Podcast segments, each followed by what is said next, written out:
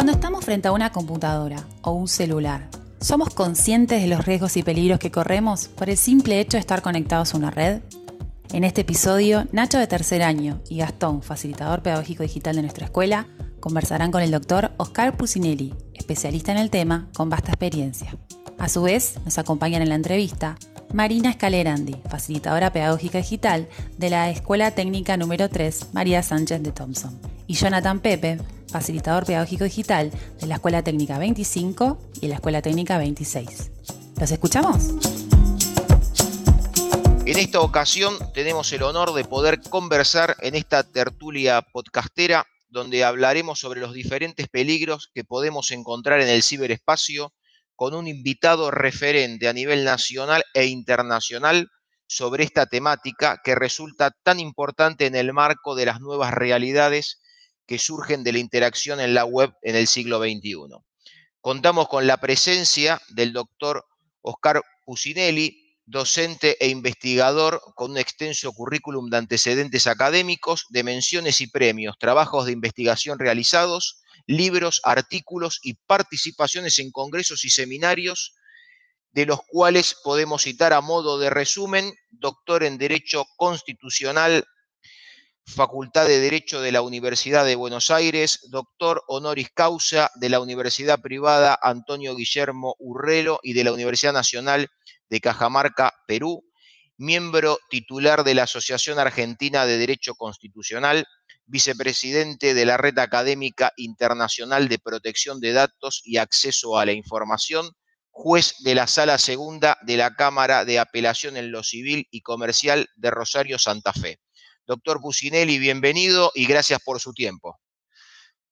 Bueno, muchísimas gracias a ustedes por la invitación. Eh, para mí siempre es un honor, eh, aparte eh, de ver a, antiguos amigos y amigas, especialmente tratar estos temas que son de tanta actualidad y muchas veces muy desconocidos por la gente en, general, ¿no?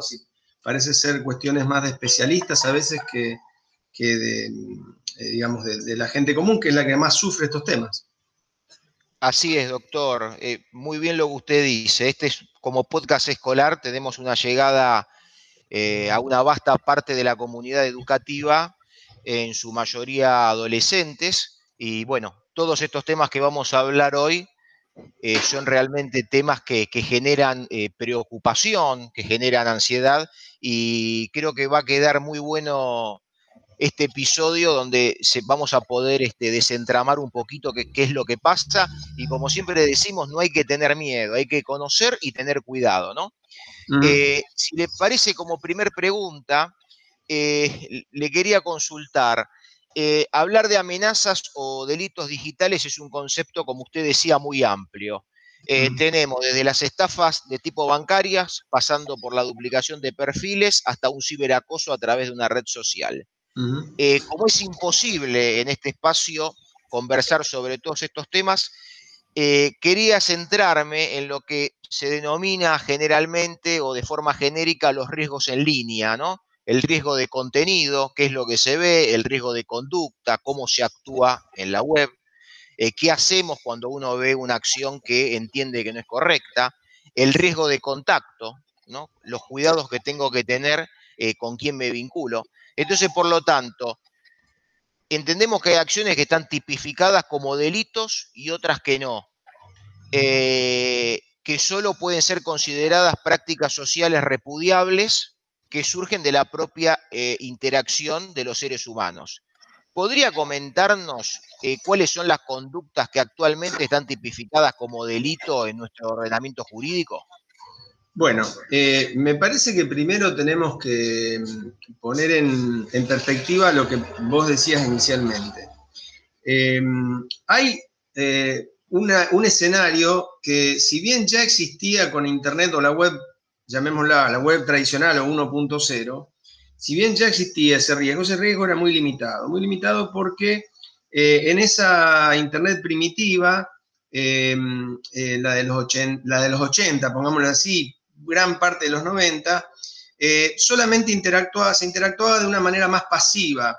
los hackeos de alguna manera se daban a través de cuentas de correo electrónico, phishing, etc.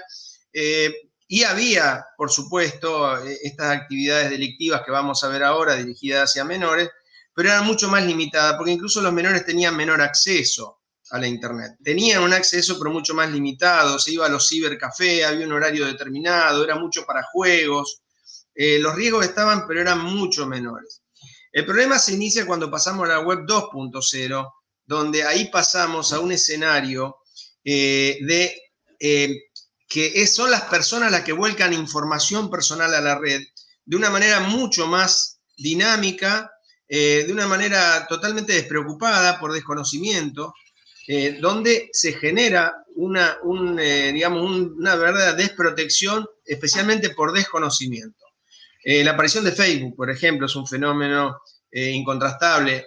al mismo tiempo, el teléfono, el smartphone con Wi-Fi que permite llevar a todos lados, las exigencias de los niños en, en, acceder a esas tecnologías, que antes un teléfono en un teléfono, por más que sea un teléfono celular, y esto no era apetecible, más que a veces lo sacaba porque tenía un jueguito dentro del celular, pero ya el acceso a Internet, eh, ese centro de convergencia tecnológica que es el celular, ya, hace rato que decimos que una computadora es un teléfono, la función del teléfono es secundaria, eh, convierte con Internet de las Cosas, con el Big Data, eh, con el fenómeno de la computación en la nube, hace una, una melange de situaciones que genera mucha preocupación. Y por supuesto, dentro de esto viene el perfilado, viene la inteligencia artificial, al servicio de lo bueno y de lo malo, eh, las persecuciones eh, sutiles a través de la red, uno ni se entera a veces lo que está, lo que está pasando en su contra, lo que se está gestando en su contra.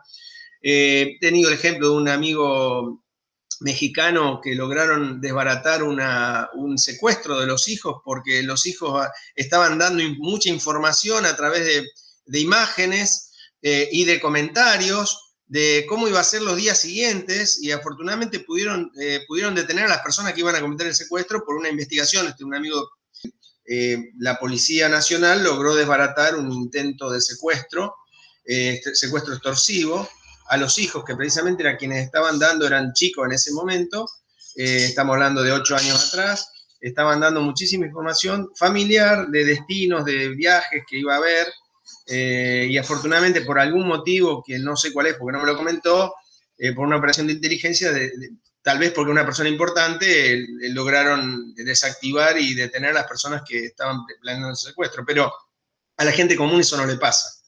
Eh, la gente común la secuestra. Ese es el problema. Entonces, tenemos esto que yo les decía, cada vez no solamente hablamos de computadoras, no solamente hablamos eh, de celulares, sino dispositivos de todo tipo que están enviando permanentemente información a la red, lo que es Internet de las Cosas que les mencionaba antes. Cada vez son más dispositivos que mandan información nuestra, eh, de manera eh, que nosotros a veces ni nos damos cuenta. ¿Qué, implicancias puede tener ese, envío de información?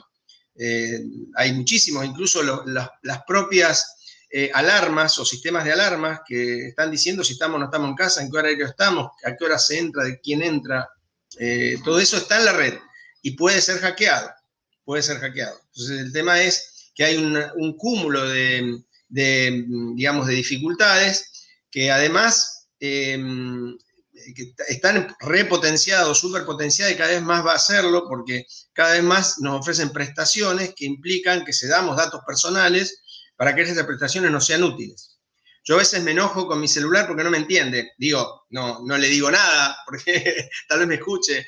Pero claro, cada vez hay más prestaciones que me está, me está entendiendo anticipadamente y yo celebro que me entienda anticipadamente, pero eso implica que hay inteligencia artificial por detrás que está determinando mis gustos, mis preferencias, mis, mis, este, mis hábitos o lo que fuera, ¿no? Entonces allí tenemos, tenemos un problema que es muy importante que se resuelva, eh, por lo menos a través de la educación, que es un poco lo que ustedes están haciendo.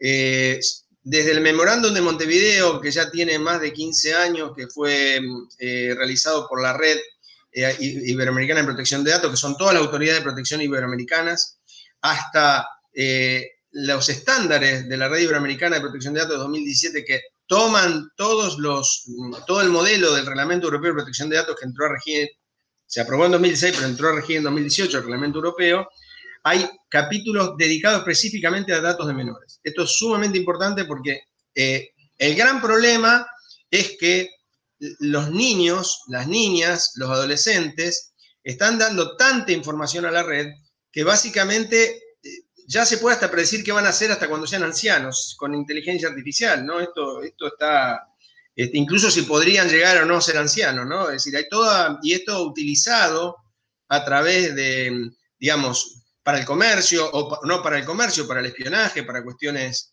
eh, digamos, eh, de otro tipo, gubernamental o lo que fuera. Bueno, de hecho lo vemos en la fake news, lo vemos en, digamos, todo lo que fue la intervención de las elecciones en, en varios países, no solamente en Estados Unidos, en la de Trump, eh, hubo antes, incluso en el Brexit se dice que está comprobado que hubo este, direccionada publicidad para lograr el Brexit, ¿no? Entonces, bueno, hay toda una cuestión que hay una serie de peligros que acechan. Y desde luego, la legislación, para ir un poquito a la pregunta que vos habías hecho, la legislación va atrasada, siempre va atrás, siempre va atrás.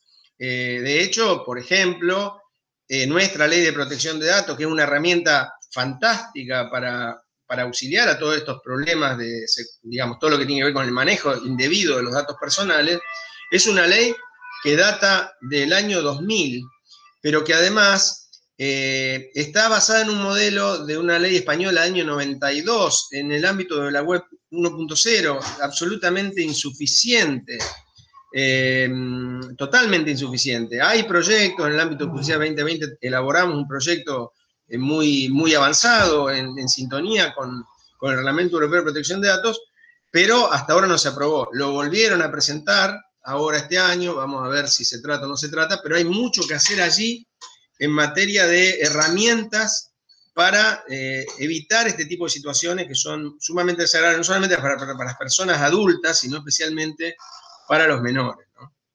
Eh, y bueno, en la pregunta que vos me haces, eh, lo que tenemos que ver es básicamente cuáles son los delitos, por algún, además de la ley de protección de datos, que trae un montón de normas específicas, cuáles son los delitos que luego me estás preguntando que están tipificados como conductas reprochables con sanciones en general de pocos meses a pocos años, normalmente escarcelables, por lo menos en una primera, en una primera eh, digamos, eh, si no se es reincidente.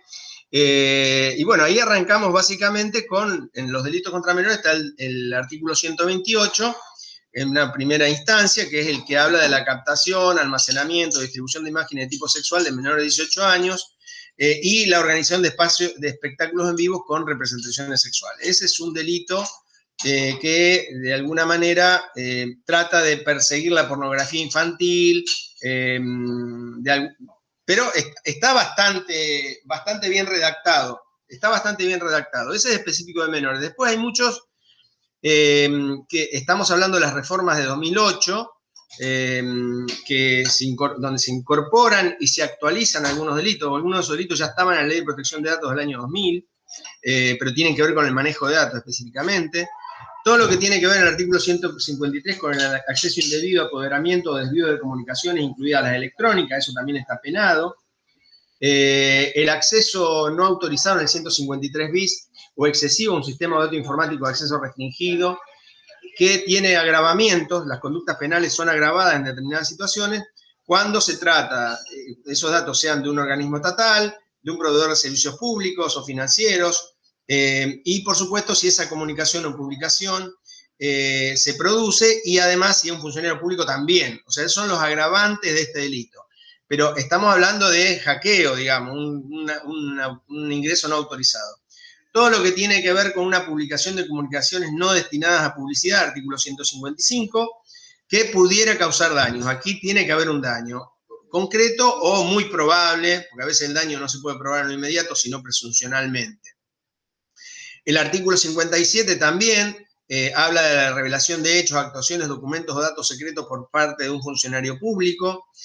El 157 bis alude a la, precisamente este, incorporado en la ley de protección de datos, el acceso no autorizado a un banco de datos personales, la revelación de esos datos personales, la inserción de esos datos personales, pero falsos, inserción de datos falsos precisamente para, para perjudicar a alguien.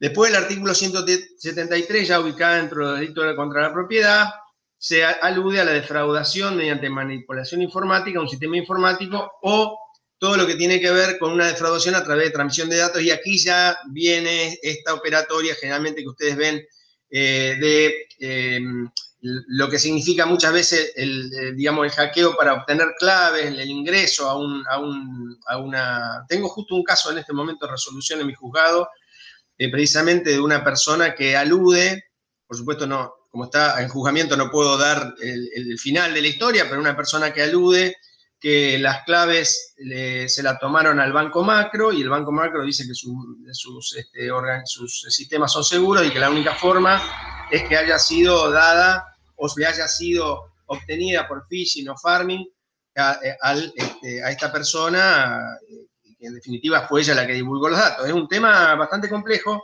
desde el punto de vista técnico, pero aquí está el delito. Lo que pasa es que hay que, poder encontrar a quien hizo esa manipulación, que es el gran problema ¿eh? del anonimato, las técnicas de ocultamiento en estos casos. bueno, después también hay un delito de daño en el 183 que alude a la destrucción, alteración, integración de datos y programas y la introducción de daño de programas destinados a causar daño. Es decir, esto, obviamente, la infiltración en una computadora, bueno, eh, a través de virus o cualquier tipo de, amenaza que termine destruyendo un sistema. Eh, bueno, esto lo tuvimos hace poco con el tema de las bases del ANSES. Era el ANSES, no sé, no recuerdo si era el ANSES, hace muy poquito, eh, que incluso un pedido de rescate en el que no sé en qué terminó. Se decía que no se hizo, no sé. No, sé cómo lo. Sí, había sido el ANSES y migraciones también. No, era migraciones, porque antes fue otro problema con el dato El tema de migraciones. El tema era migraciones, exactamente lo que vos decís. Eh, bueno, después hay agravamiento de todos estos delitos cuando se afecten eh, sistemas informáticos públicos que prestan servicios públicos, ¿no? El tema de salud, comunicación, energía, transportes, cualquier tipo de servicio público que generalmente está destinado a funcionar eh, masivamente eh, y bueno, eh, todo esto está, tiene agravantes específicos. Por supuesto, siempre que haya un funcionario público involucrado, las sanciones son más graves. Después todo lo que tiene que ver con interrupción o entorpecimiento de las comunicaciones y la resistencia violenta a su restablecimiento también está penado. Y hay delitos también relacionados en el artículo 255 contra la Administración de Justicia que tienen que ver con la alteración o destrucción de pruebas que están destinadas, eh, digamos, de pruebas informáticas que están precisamente destinadas a condenar a alguien, porque precisamente si se pierde la prueba informática no hay otra forma de probar en la práctica que tal persona fue la que realizó este tipo de, actividades delictivas. Finalmente, para hacerlo eh, sintético, ya en una reforma posterior, 2013, se incorpora el artículo 131 que incorpora el, grooming, ¿no? Es decir, esa eh, digamos, eh, asedio o ese contacto de, una persona mayor a una menor de edad con el propósito de cometer cualquier delito contra la integridad sexual de este menor. Este, este sería el tema del grupo. Pero básicamente esos serían los delitos penales. Esos delitos penales sirven solo para la punición, pero no resuelven el problema. Es decir, a veces además las, penas son muy leves, en España no, en España son bastante graves, eh, entonces, eh, esas penas que son bastante leves no desaniman a cometer los delitos. Al contrario, si hay un rédito económico importante, desde luego, eh, como arma de prevención sirve muy poco. Sobre todo en un ámbito donde quienes cometen estos delitos son personas de, alta, de altos conocimientos técnicos, que saben cómo y dónde esconderse. Entonces, la parte penal puede servir, pero como inhibitoria no es suficiente por eso es muy importante la actividad de cada uno, el conocimiento que tenga cada uno de cómo prevenir este tipo de actividades, cómo reaccionar frente a estas situaciones, cuáles son las líneas que tiene de ayuda para recurrir, incluso los mismos menores, etcétera, Clarísimo, doctor, impecable. Marina, ¿querías hacer una pregunta? Sí, em, a ver, sin ánimo de establecer una definición jurídica técnica, ¿Podríamos exponer brevemente qué acciones configurarían un caso de acoso en la web? Bueno, eh, lo que se llama acoso virtual, ciberacoso, ciberbullying o ciberstalking, eh, se da cuando a través de los servicios de Internet una persona que generalmente es anónima, como decíamos recién, persigue o molesta de manera reiterada a otra o a, otro, o a, una persona o a un grupo de personas. Eh, esto normalmente tiene que ver con una, persona en situación de, vulnerabilidad. Eh, esto de alguna manera también ha ocurrido en el ámbito fuera de lo que es el ciberacoso, porque el acoso, a ver, el acoso es acoso en la web y fuera de la web. Eh, eso está mal en cualquier lado. Lo hemos visto con el famoso tema este de los Rasgers que pasó a principios de año, ¿no? Este, una situación, está bien, es aislada, tal vez no encuadra exactamente porque hay una, no hay una molestia reiterada, pero es una suerte de discriminación por quién es el otro que lleva a situaciones de este tipo. Eh, entonces, persigue o molesta de manera reiterada a otro o a un grupo de personas, generalmente a través de la difusión de datos personales sensibles, imágenes de naturaleza privada, información verdadera o falsa que la persona no quiere que llegue a acceso público, etc. Y como delito en sí no existe. Solamente en la cava hay una, está señalado como contravención, eh, pero se puede, digamos, eh, en general se puede ir por el lado del atentado al pudor o a la honestidad, pero es muy difícil encuadrarlo penalmente a esto, ¿no? Eh, recordemos que las provincias y la Ciudad Autónoma de Buenos Aires no pueden establecer delitos. Esto no es Estados Unidos, una federación atenuada, por lo tanto, las provincias, los municipios solamente pueden hacer, eh, pueden establecer contravenciones. En España, como dije antes, sí es un delito autónomo y tiene penas elevadas. Por supuesto, dentro de la forma de ciberacoso hay varias. Está, el, por supuesto, el bullying eh, o el ciberbullying, y se da cuando hay un maltrato sostenido, acá ya así entre escolares, ¿no? Ahí ya es más determinado, más específico, eh, que es de naturaleza verbal, física, psicológica, social. Por supuesto, en este caso, la física no se da en el ámbito, en el ámbito del ciberbullying, se da en el ámbito personal. Ya dije antes que lo mismo, es decir, el ciberbullying nada más que cambia el medio, pero es exactamente lo mismo. En un contexto, por supuesto, que las víctimas son atacadas por los pares, que tienen más poder o fuerza. Esa es, la, esa básicamente la definición. Eh, y por supuesto tiene que ser, para que sea ciberbullying, tiene que ser entre menores. No hay ciberbullying entre un mayor y un menor. Eso no es así, aunque sea similar, no es ciberbullying.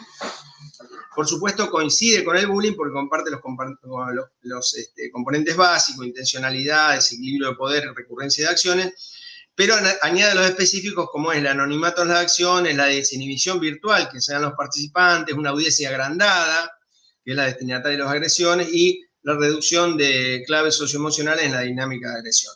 Eso son eh, cosas particulares, pero básicamente esta, es, esta sería la situación. Perfecto, muchas gracias. Si en una escuela uno o algunos estudiantes descargan imágenes de otro o otros estudiantes y con este material comienzan a crear una serie de perfiles falsos, donde el resto de la información es falsa e incluso agresiva, ¿qué se puede hacer?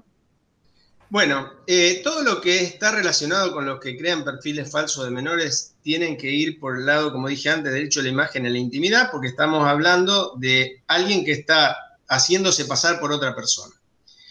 Esto, por supuesto que si eh, encuadran algún delito penal en alguno de los que mencionamos, se podrá ir por el lado penal. Pero primero tenemos que ver de qué manera solucionamos, porque eso es la condena al quien lo hizo, lo primero que tenemos que hacer es ver cómo solucionamos el bajar esos, esos perfiles falsos. Y en este punto, desde luego, tenemos herramientas. Primero la comunicación, desde luego, eh, si es una red social, a la red social donde alguien se presenta, le pedirán eh, que escanee el documento, que acredite quién es, que esa persona no es usted, porque puede llamarse igual, también eso, eso es obvio, ¿no? Por ahí Marina y yo tenemos, eh, tal vez sea más difícil que nos encuentren algunos iguales, pero eh, algunos apellidos castellanos o españoles con un nombre muy común están repetidos eh, infinidad de veces. entonces, allí hay que acreditarlo ante la red social. Si la red social no accede, hay otras vías también. Por ejemplo, uno puede denunciar ante la Dirección Nacional de Protección de Datos este tipo de situaciones, pero lo más efectivo es ir al tribunal ir al tribunal a través, en este, en este caso, ¿eh? en este caso. Y uno puede interponer un amparo, puede interponer una base data. Hay muchas situaciones que han visto de modelos que han sido utilizados sus imágenes en sitios que ellas no habían autorizado, que no pertenecían, o, le han creado eh, sitios eh, sin que ellas lo, lo, pretendieran.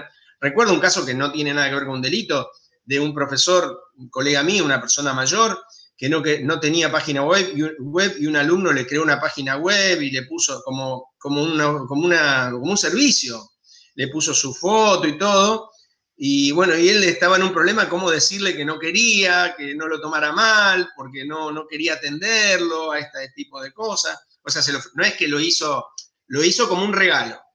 Bueno, eh, allí obviamente hay otra salida que la salida este, amical, llamémoslo así, o, amistosa.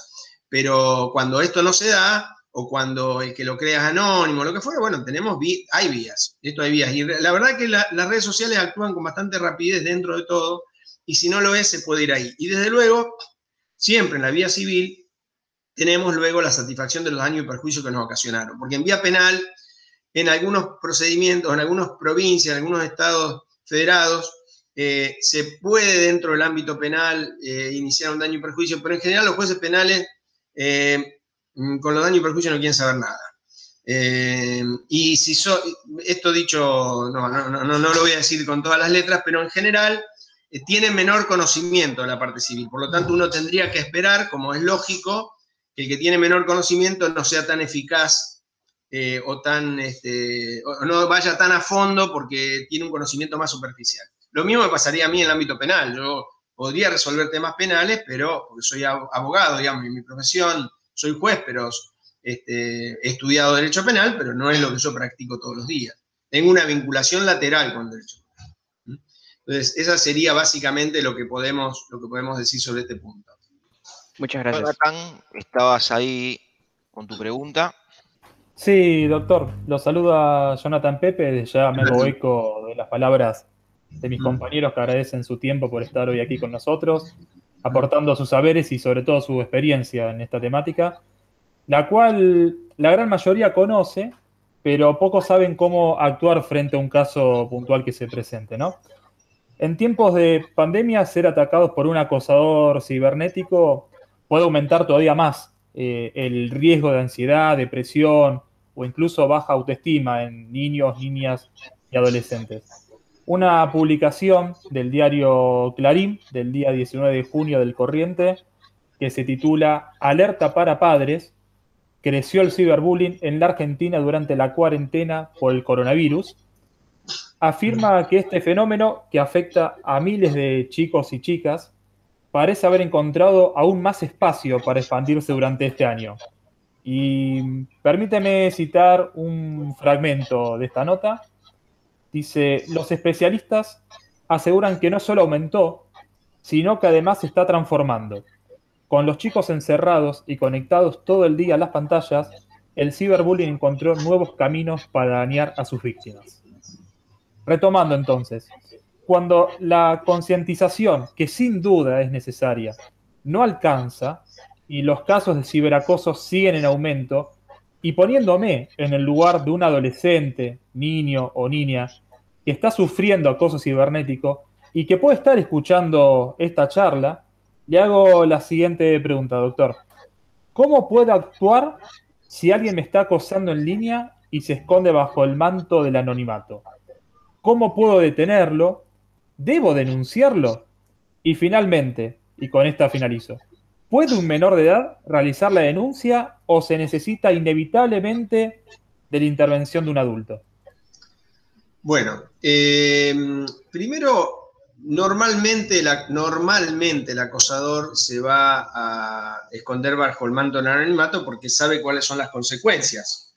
Eh, entonces es muy difícil, em, va a crear un perfil falso seguramente, donde tal vez la persona sepa quién es el otro y el acosado sepa quién es el otro. A veces puede ser, si es un caso de ciberbullying, eh, las personas se conocen, digamos, porque son compañeros del colegio, eh, a veces no son del mismo curso, pero generalmente sí lo son. Por lo tanto, uno ya puede presumir de quién se trata por muchos otros motivos, ¿no? Eh, pero puede, muchas veces puede ser que haya una situación de, anonimización o de anonimidad, sería exactamente, o anonimato. Eh, y allí es muy difícil, o por lo menos es más difícil, encontrar al acosador. Por supuesto que para detenerlo hay que denunciar, no hay otra alternativa. Pero eh, yo siempre aconsejo no tomar acciones directas sin antes eh, partir de en consulta a las líneas que nos ofrecen de consulta. Es lo mismo que uno, no sé, hay línea de asistencia al suicida. Bueno, eh, esa línea para algo está, hay gente especializada que además va a poder atender a ese suicida conforme a la patología que tiene, para eso está preparada y ver de qué manera lo puede llevar adelante. Cuando hubo situaciones de secuestros virtuales, hace muy poco, a mí hace unos, bueno, no, tampoco, ahora unos ocho años me ocurrió de un, un, secuestro virtual de uno de mis hijos que no vivía conmigo en ese momento y no atendía el teléfono.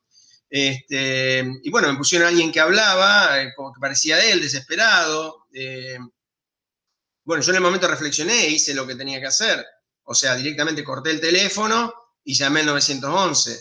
Y ahí me dieron, eh, me dijeron cómo tenía que actuar, porque en ese momento uno está, bloqueado, supone que es el hijo que está en esa situación, y lo mismo le pasa a un niño, sobre todo a un niño menor que no sabe cómo actuar, o a algunas personas que pueden no tener conocimiento. Entonces hay que llamar a las líneas que están específicamente destinadas a esto. Esto hay en todo el mundo, digamos, no, no, no es una cosa solamente acá, existe solamente acá. En el caso nuestro tenemos, eh, por supuesto, el Instituto Nacional de Tecnología, perdón, no me va a salir el nombre ahora. Eh, estamos dentro del Ministerio de Justicia y Derechos Humanos, hay una institución, es un equipo niños, eh, se escribe con arroba, de estas cosas ahora, del Ministerio de Justicia que tiene una línea gratuita. Esa línea gratuita, que es el 0800-222-1717, tiende a resolver estos problemas, en cuanto, obviamente, al tema del ciberacoso, etc. Y por supuesto, en la CABA tienen una línea que es el 137, obviamente son líneas gratuitas, hay una, un email también para enviar, a veces no se dispone o no se puede o no es aconsejable actuar, actuar por teléfono, puede hacerse por mail, hay respuesta acá en las 24 horas, los 365 días del año, se supone, uno en este país muchas veces tiene eso, pero por ahí pueden, no lo sé, no puedo, no puedo, en este caso puntual no, no puedo opinar, pero es equipo ninas arroba eh, después, eh, bueno, esto decía yo antes, hay en, en, todo el mundo y hay unas guías que son muy importantes, yo las recomiendo, que precisamente son del Instituto Nacional de Tecnología de la Comunicación, de las TICs, digamos, de Gobierno de España, que son las guías de actuación contra el ciberacoso. Y estas están destinadas a padres y educadores, con lo cual eh, pueden bajar el PDF, es muy, es muy este, eh, em, no va a salir la palabra ahora, pero eh, digamos, nos instruye mucho sobre cómo llegar a esa, cómo poder prevenir estas cuestiones, y a veces una lectura anticipada puede salvar algunas situaciones, ¿no? Porque da consejos de prevención y por supuesto cómo actuar frente a eso en España, ¿no? Aquí, en cuanto a las denuncias y todo lo demás. Pero además trae definiciones que pueden servir eh, como complementarias a lo que nosotros estamos hablando. Eh, pero sí, es importante que uno acuda a los organismos que específicamente están diseñados para resolver estos problemas. Doctor, para cerrar esta charla, todo lo que refiere al tema de eh, los rastros en la web, el tema de imágenes digitales, eh, sabemos, por ejemplo, que muchas veces en Instagram, incluso las compañías aéreas sortean pasajes diciendo poné la foto de, una de tu familia eh, y arrobanos. Entonces se empieza a confundir todo un poco, ¿no? Eh, puntualmente, ¿qué sucede con el tema de las imágenes en la web? Si se puede hablar o se puede invocar o si está eh, normatizado lo que tiene que ver con el derecho al olvido, si se puede obligar a un motor de búsqueda que baje información de la web. ¿Qué pasa, por ejemplo, con las redes sociales de las personas eh, fallecidas? Y también se han dado muchos inconvenientes, por ejemplo, con fotógrafos profesionales, eh, fotógrafos a nivel este, artistas, de los cuales, por ejemplo, toman una imagen y el típico recurso es la espejan y le hacen una variación de color para que parezca otra imagen. Y ahí ya empieza un tema de si, hay, si corre el copyright o no, o, de, quién es el copyright de esa imagen, ¿no? Bueno, son temas enormes. Eh, voy a tratar de ir, de, digamos, desmenuzándolos en el orden que habíamos previsto inicialmente. Eh, todo lo que tiene que ver con eh, los perfiles de redes sociales de personas fallecidas, los datos de personas fallecidas están protegidos por la ley de protección de datos. Arranquemos por ahí. Em, se aplica lo pertinente a las personas fallecidas y se autoriza la ley de protección de datos que se aprobó dos años después de un caso de la Corte que se llama Urteaga. Precisamente el caso Urteaga reconoció la posibilidad de tutelar los datos personales por parte de los herederos. En este caso, un hermano de una persona fallecida durante la dictadura militar. Em, la información de personas fallecidas está protegida, pero el tema es quién la puede proteger. Y ahí se requiere una declaratoria de herederos para que se pueda acceder a esa información. En algunos casos, en algunos casos, las redes sociales van a pedir eso, documento, declaratoria de herederos, etc. Y desde luego, en algunos casos, como hay más de un heredero, muy probablemente se requiera autorización del juez de la causa, del juez de la sucesión. Por ejemplo, al administrador de la sucesión. Porque, bueno, para eso es el administrador. O conjuntamente, ahí hay un tema de claves, porque el que entra puede cambiar la clave. Desde luego se, va a armar un lío en la sucesión, será otro problema. Pero mm, hay muchos datos que son privados en las redes sociales que no se pueden ver por terceros, por lo tanto, eh, el que accede, accede, y a veces tiene que ser con control judicial, porque a lo mejor hay, no sé, datos de cuentas bancarias o, información sobre dónde dejó tal cosa. En fin, hay cosas que, hay que proteger. Entonces, sí se, protegen y se requiere, por supuesto, de, una, mm, eh, de un cuidado especial, eh, no solamente por el respeto a la persona fallecida, que también lo merece, eh, sino la memoria de la persona fallecida, sino porque es necesario eh, cubrir determinados requisitos legales para evitar defraudaciones, que son las que veníamos viendo antes que podían suceder, ¿recuerdan? ¿no? Bueno, con respecto a las imágenes subidas a la web, eh, sobre el tema del derecho al olvido, primero una cosa, las imágenes de las personas nunca pasan a ser de dominio público, jamás. No, no, las imágenes de personas son de las personas. Eh, distintos son las, las este, la, música, las obras eh, literarias, eso sí pueden pasarse de dominio público. Las imágenes no, porque están protegidas. No hay, un, no hay una caducidad del dato en este sentido. Siempre los herederos podrán reclamarla, reclamar la protección de esa imagen. La imagen tiene protección incluso de, todo tipo de distorsión, con lo cual, si alguien detecta que esa imagen eh, está trucada, distorsionada, salvo que sea una caricatura, que eso sí está permitido para ilustrar, eh, pero ya no es una distorsión de la imagen, sino que es una distorsión de la, figura de la persona, porque alguien la capta a través de una caricatura. No es una imagen que sacó otro, que yo la adapto de una manera diferente. Em, a ver, em, el tema del derecho al olvido y las imágenes subidas a la web. Ese es un tema enorme. Es un tema enorme, hay unos debates impresionantes, eh, porque acá, a ver, el derecho al olvido, eh, en primer lugar, parte de que se, debe, se utiliza respecto de información que fue lícitamente subida en algún momento. No estamos hablando de información ilícitamente subida, sino información lícitamente subida. Entonces, con el tiempo, esto puede provocar un daño desproporcionado a la persona y este daño desproporcionado es el que genera, en función de ciertos principios de protección de datos, el derecho a pedir que eso se olvide. Esto fue reconocido en un caso por el Tribunal, perdón, el Tribunal Superior de Justicia de la Unión Europea, no el Tribunal Europeo de Derechos Humanos, en el caso Costeja en 2014.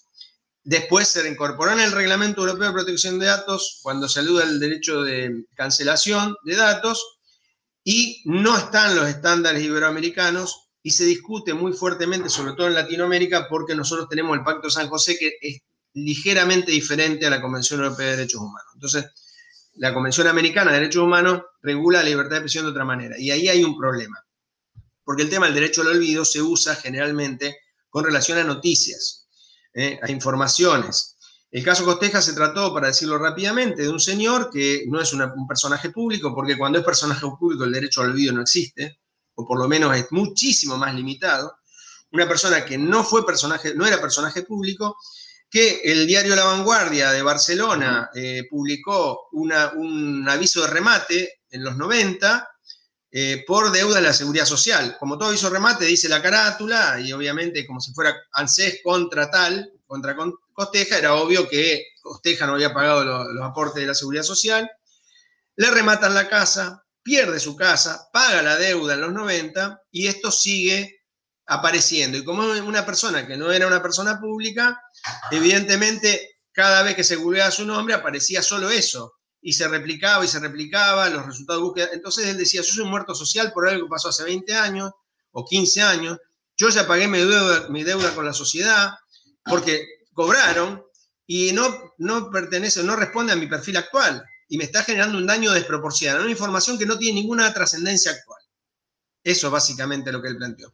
Y efectivamente, en este caso se bajó eh, esa información. Eso no era una imagen, aunque sí es una imagen si queremos, porque era la foto de un edicto, ¿no? En una, pero no estamos hablando de imagen de personas. Ahí estamos hablando de una noticia. El que sí fue imágenes de personas es un caso de nuestra jurisprudencia, que es el caso Natalia de Negri. Yo publiqué un artículo en la revista El Derecho en agosto de este año, precisamente eh, criticando ese fallo por algunos motivos, si me da el tiempo lo explico, pero el fallo de Negri es diferente. Natalia de Negri junto con Samantha Farhat y otra chica de apellido Julieta Lavalle eran las llamadas chicas Coppola.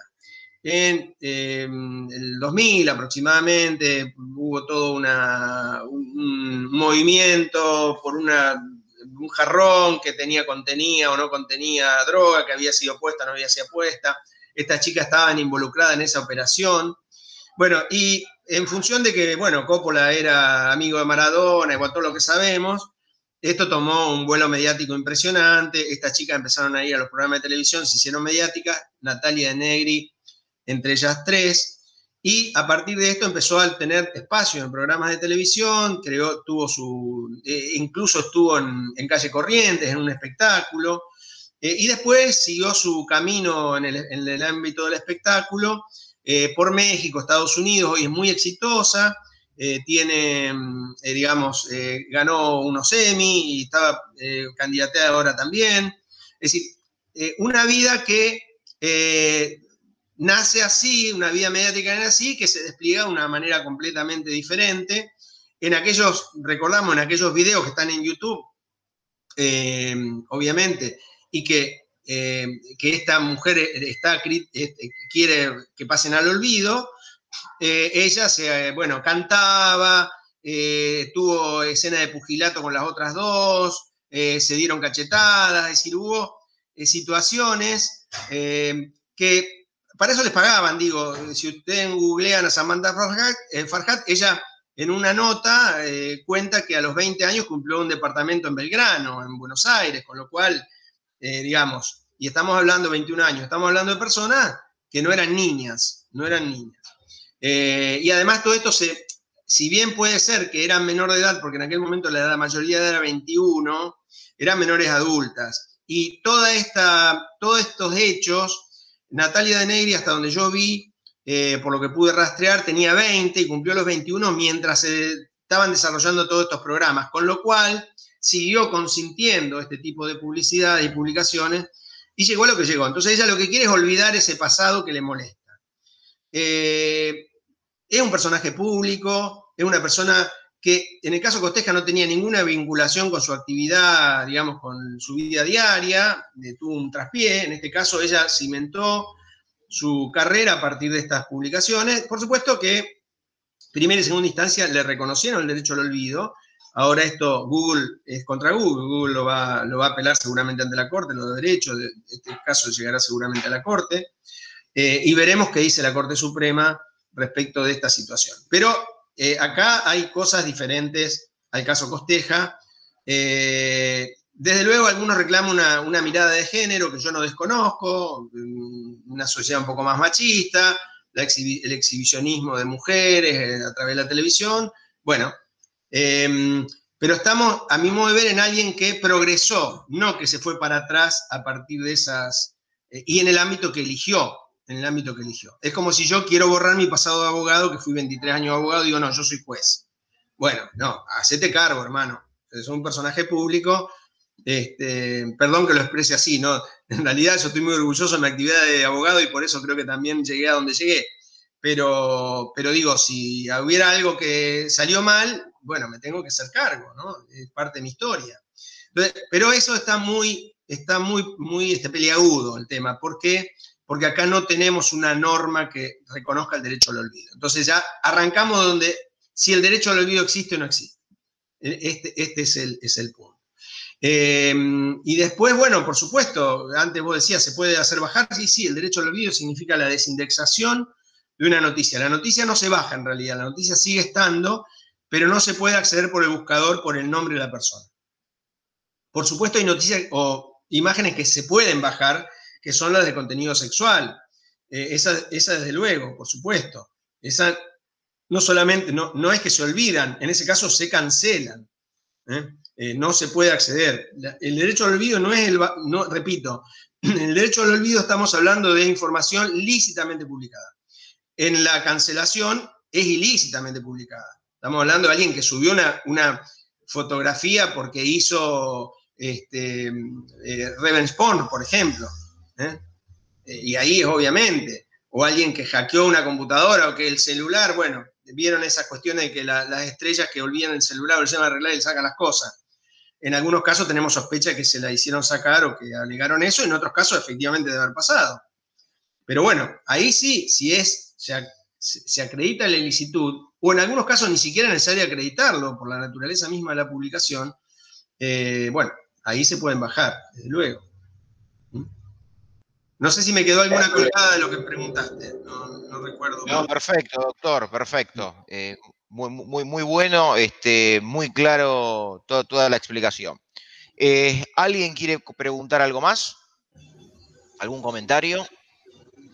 No, yo creo que fue muy, este, muy interesante esta última parte de eh, esto, si, es, si, fueron si el contenido fue subido de manera lícita o no. Creo que ahí hay una diferencia muy importante que, por lo menos en mi caso, yo desconocía y creo que, nada, se quedó muy claro y que, bueno, cuáles son, que, que configuran acciones distintas, ¿no? Eso me parece que es muy importante. Y siempre tener en cuenta lo que hablábamos antes, este, ante diversos grises que hay, y sobre todo porque Internet, entiendo yo que trae otra problemática, que Internet es mundial, ¿no? Y, entiendo que la jurisprudencia es por países, más allá de, de los pactos internacionales, este, como herramienta o sugerencia número uno, siempre la prevención ante todo, eh, educar, eh, educar sobre la diferencia entre público, privado, eh, lo personal respecto este, a lo público, a lo privado, y bueno, creo que como siempre decimos, la, prevención como herramienta número uno. Sí, por eso es importante lo que podemos hacer en las escuelas, ¿no? De, este, de brindar información y comunicar todas estas cuestiones, porque, insisto, hay poco material, se divulga, o sea, hay mucho interés, pero yo lo que noté es que hay poco material y se divulga poco. Entonces tenemos ahí una tarea importante que hacer al respecto, me parece. Sí, eso es permanente, si me permiten, porque mm, además em, se requiere cierta especialización en quienes transmiten estos conocimientos. Y hablo más, no tanto de los abogados, que a mí, porque yo me especialicé en esto de los 80, que me metí en el tema informático porque me gustaba, pero, mm, y por ahí estoy más en contacto con cosas de tecnología que van avanzando, pero eh, esto es muy importante que haya técnicos que puedan explicar de una manera hay unos riesgos terribles con las, aplicaciones de los celulares, unos riesgos terribles. Yo, eh, Marina te había contado que en 2010 eh, me invitaron de Microsoft en Redmond, en, el estado de... sí, no me acuerdo, estado, debajo, no, claro, está debajo, debajo de Seattle. Eh, o al lado de Seattle está Redmond, no me acuerdo cuál es, cuál Washington, es Washington. Está Washington, exactamente, por eso estaba por decirte Virginia, no, pero andaba cerca, porque el otro, bien, eh, no cerca geográficamente, digo, cerca conceptualmente, porque Washington está en el otro lado, la capital. Eh, pero sí, exactamente. Y allí los técnicos de Microsoft mostraron, y tenía mucha importancia con respecto a los niños en ese momento, cómo las Angry Birds eh, hacían lo que llaman privacy leaks. Había pérdida de privacidad enorme solamente por jugar a las Angry Birds. Y como, por ejemplo, en aquel momento la aplicación linterna o flashlight provocaba, pedía tantos permisos solo para prender la lamparita del celular. Acceso a la cámara, acceso, bueno, eso está bien, acceso a los contactos, acceso a las imágenes. Impresionante lo que pedía. Esto era, era así y sigue siendo así porque piden más permisos. Y en este punto hay muchas cosas que son importantes del reglamento europeo. Yo quiero decir algunas cosas que algún día tienen que llegar acá. El reglamento europeo es un cambio de paradigma enorme, un cambio de paradigma enorme. Y tiene aplicación internacional, porque cualquier europeo que esté, que esté sujeto a la legislación europea eh, puede protegerse a través de donde esté. O sea que es extraterritorial, a través del reglamento europeo. Trae un principio fundamental que es la responsabilidad proactiva, que significa que el prestador de los servicios de sociedad de información tiene no solamente que respetar la norma, sino que probar que del modo que la está implementando está utilizando la máxima, al máximo sus posibilidades para evitar los incidentes de seguridad, las vulneraciones, etc. Eh, eh, un eh, profesor español lo explica muy prácticamente en otro, en otro ámbito. Si yo, antes del reglamento europeo, vamos a ponerlo en el ámbito de, digamos, lo que es el transporte o lo que es las rutas. antes del reglamento europeo, un cartel de máximo 80 lo cumplía el que iba con un cascajo y lo cumplía quien iba con una Ferrari. No, no, violaba la norma. Hoy, esa máximo 80, yo, dueño del cascajo, o yo, dueño, incluso el dueño de la Ferrari, tengo que probar que mi auto estaba en condiciones de circular a esa velocidad y antes no tenía que probarlo. O sea, la responsabilidad proactiva significa que yo tengo un plus, una responsabilidad adicional. No se presume mi, irresponsabilidad porque yo cumplí lo objetivo de la norma. Lo otro es eh, lo que se llama privacidad por diseño y por defecto. Esto significa que todos, todos los que hacen hardware o software deben prever por defecto la opción que más preserva la privacidad. Es decir, las aplicaciones tienen el deber, por lo menos en el ámbito europeo, donde se aplica el reglamento europeo, de, darme predeterminado el no a lo que yo, a lo que, o, el sí a lo que me preserva mejor. ¿Está? Eh, después hay eh, la obligación de notificar los incidentes de seguridad a las personas que lo sufrieron, que antes no existía, en nuestro país no está en ningún lado eso, no está, no está regulado, no está en la ley de protección de datos, no está y por supuesto la obligación de, notificar al órgano de, aplicación, digamos, en este caso la Dirección Nacional de Protección de Datos. Cuando hay un incidente mínimo que no tuvo riesgo, se notifica a la dirección y la dirección resuelve si hay que notificar o no a los afectados. Eh, bueno, y entre ellas muchas otras normas que tienden a, eh, por supuesto, eh, lo que es el derecho al olvido, desde luego, lo que es la portabilidad de los datos, que yo pueda llevarme los datos de una plataforma a otra en un lenguaje interoperable, que no, tengo que, no estoy, no estoy cautivo de Facebook, me lo puedo llevar a otra y Facebook me lo tiene que dar a mí o transmitírselo a esa, a esa plataforma eh, sin mi intervención, en un lenguaje interoperable. Yo puedo seguir usando mis imágenes, mis cosas, me caliento con Facebook, no quiero estar más, me voy a otro lado. O quiero duplicar y me la llevo igual, pero no, me voy, no estoy obligado, no me pueden rescindir el contrato por hacer esta operación. Hay una serie de más derechos, no me voy a extender, pero que implican una mejora sustancial en las facultades. Por supuesto, todas las normas sobre datos de menores, la edad para el consentimiento, cómo puede ser suplido. Eh, hay muchas, sobre todo los menores en redes sociales, hay muchas discusiones muy importantes. Y en esto yo recomiendo, para aquel que por ahí no es abogado y le aburre leer los artículos, lea los, lo que sería el preámbulo, para decirlo de una manera, la ley que tiene, es más extenso que los artículos, donde está toda una explicación extraordinaria de por qué cada una de las normas que se prevén ahí y cuál es el sentido de eh, cada una de esas normas. Porque lo, hacen en lenguaje eh, llano, en un lenguaje que entienden todos. Y ahí está todo lo nuevo que se trajo eh, en 2016 para aplicar desde 2018 y que tiene aplicación en toda Europa lo importante de este preámbulo, llamemos así, de todo lo que es la, exposición de motivos, se diría en el ámbito legislativo, es porque, obviamente, ustedes lo conocen bien, en Europa casi ningún país habla el mismo, idioma que el otro, y las explicaciones se tienen que dar, eh, el, claro, porque es fuente de interpretación, interpretación, lo que se llama interpretación auténtica. Si la, la letra de la traducción no es exacta, lo que se quiso decir, allí está la explicación de cuál es el sentido. No me quiero extender más porque les quito tiempo, pero ahí hay un avance extraordinario. Extraordinario. permítame, doctor, hacer una, un aporte a esto último que comentaba que me pareció muy interesante, que es, por ejemplo, la linterna que cuando la instalás te pide permiso para acceder a tus contactos, a tus fotos, a tu ubicación. Y muchas veces si les pones cancelar, eh, no te permite proceder con instalación, ¿no? Y se me viene a la cabeza eh, una frase de Kevin Kelly, que es el director ejecutivo de la revista Wired, que decía algo así como que la total personalización va a requerir la total transparencia. Esto de tener, por ejemplo, en Google Maps, apretar un botón y que ya directamente me lleve a mi casa, de alguna manera yo estoy brindando mis datos, decir dónde vivo, ¿no?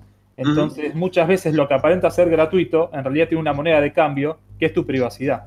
No, desde luego. Eh, vos antes mencionabas, no sé si eras vos o era Gastón, que mencionaba este, uno de los casos de captación que, a ver, los datos se deben captar de manera lícita. Eso lo dice nuestra ley y siempre fue así. El principio de licitud en la recolección. Eh, en los 80, en los 90, eh, sobre todo en los 90, había muchos medios. Uno, es, uno de los grandes medios fue Grande T, de obtener datos personales de manera ilícita, llamémoslo así, porque uno le está dando datos para poder pertenecer a, digamos, participar de un, concurso. Es decir, eh, es más que ilícita una captación por medio desleal, que termina siendo ilícito. Eh, yo recuerdo eh, en muchos casos ir circulando por alguna peatonal y que me ofrezcan, yo no fumo, pero me ofrezcan cigarrillos a cambio de mi correo electrónico. Bueno, porque me van a poner un sorteo, todas estas cosas que sabemos que es la captación indirecta o directa, pero digamos, como moneda de cambio el dato, el, dato tiene un precio, el dato tiene un precio, cada dato nuestro tiene un precio. por supuesto, nosotros le damos, le damos mayor los que estamos en este tema, le damos en algunos casos, cedemos parte de nuestra privacidad por un beneficio. Yo, por ejemplo, no tengo Facebook, no tengo, pero tengo WhatsApp y tengo, obviamente, Instagram y, bueno, y también tengo Twitter, porque, pero lo uso muy limitadamente para cuestiones profesionales. Eh, ahora, esa es mi posición que no digo que sea la correcta, digo que es la que yo tomo, pero yo tengo Google Maps y permito que me siga, porque yo viajo mucho y viajo solo. Entonces, que me ubiquen en tiempo real, yo tengo acá, obviamente, tengo los permisos, lo dejo a mi hijo, que me ubiquen en tiempo real dónde estuve la última vez, aunque no me pueda comunicar o que puedan ubicar mi celular remotamente, me puede auxiliar en un momento, y yo lo hago por eso. Eh, reconozco que estoy cediendo mucho de mis movimientos. Y hay muchos datos, incluso de salud, que tienen que ver con cuánto camino, o cuánto anduve en auto, cuánto camino, eh, eh, por dónde circulo. Obviamente esta información es vital para alguien que me quiera perjudicar, ¿no es cierto? Pero bueno, lo importante es que cada uno sea, se adueñe, empiece a adueñar de sus datos. ¿Y de qué es lo que cede? En algunas cosas no puede, los datos que tiene la FIP los tiene y los va a tener porque la ley lo autoriza, es uno de los supuestos no solamente de captación, sino de transferencia de datos a otras reparticiones que tienen que ver, que, bueno, que, cuya finalidad sea similar. Por ejemplo, el registro de propiedad le puede transmitir a la FIP porque la finalidad en este caso recaudatoria tiene que ver con, eh, digamos, las propiedades que tiene cada uno. Hay unas limitaciones a esas sesiones o transferencias. Pero bueno, uno tiene que ponerse arriba de, sus datos y de sus aplicaciones y de sus, em, de sus plataformas, las que usa. Bueno, acá en Google Meet seguramente quedarán rastros nuestros y serán accedidos eventualmente. Eh, pero bueno, no tenemos que comunicar, estamos en pandemia, tenemos, no tenemos otra forma, y además esto se está imponiendo como una modalidad ya instalada, eh, no podemos ser cavernícolas, pero tenemos que en lo posible intentar cuidar nuestros datos y hacerlo desde niño, enseñarle a los niños, porque muchos chicos llegan a los 18 años y ya eh, están absolutamente perfilados y de por vida. Muy difícilmente puedan cambiar. Hay cuestiones de, neurociencias que eh, son determinantes, no, me voy a meter en el ámbito de neurociencias, eh, por más que conozco algunas cosas desde lo profano, pero evidentemente ya cuando ya somos adolescentes avanzados, ya entrando en la adultez, todo lo que pudimos dejar nos, eh, digamos, nos perfila de por vida, básicamente. Muy difícilmente con inteligencia artificial, sistemas expertos, se, se pueda escapar a lo, que, a lo que es nuestro destino, llamémoslo así, ¿no? Doctor, nuevamente en nombre mío, en nombre de mis compañeros de la radio de la Escuela Técnica 36 Le agradecemos y bueno, tiene las puertas abiertas para cuando desee compartir algo con nosotros y me tomo el atrevimiento de comprometerlo para algún otro próximo episodio poder continuar sobre esta temática tan compleja. Con gusto, cuando ustedes dispongan. Para mí es un honor poder eh, transmitir lo que puedo haber conocido en todos estos años, eh, por viejo y por a lo mejor por este, eh, movedizo, curioso, etcétera, y amante de la tecnología. Nuevamente, muchas gracias, un fuerte abrazo. Otro episodio llega a su fin. Gracias como siempre por acompañarnos. Recordá que para comunicarte con nosotros puedes hacerlo a radio et36.gmail.com y nos puedes encontrar en Anchor, Spotify, Twitter, Instagram y YouTube como Radio ET36.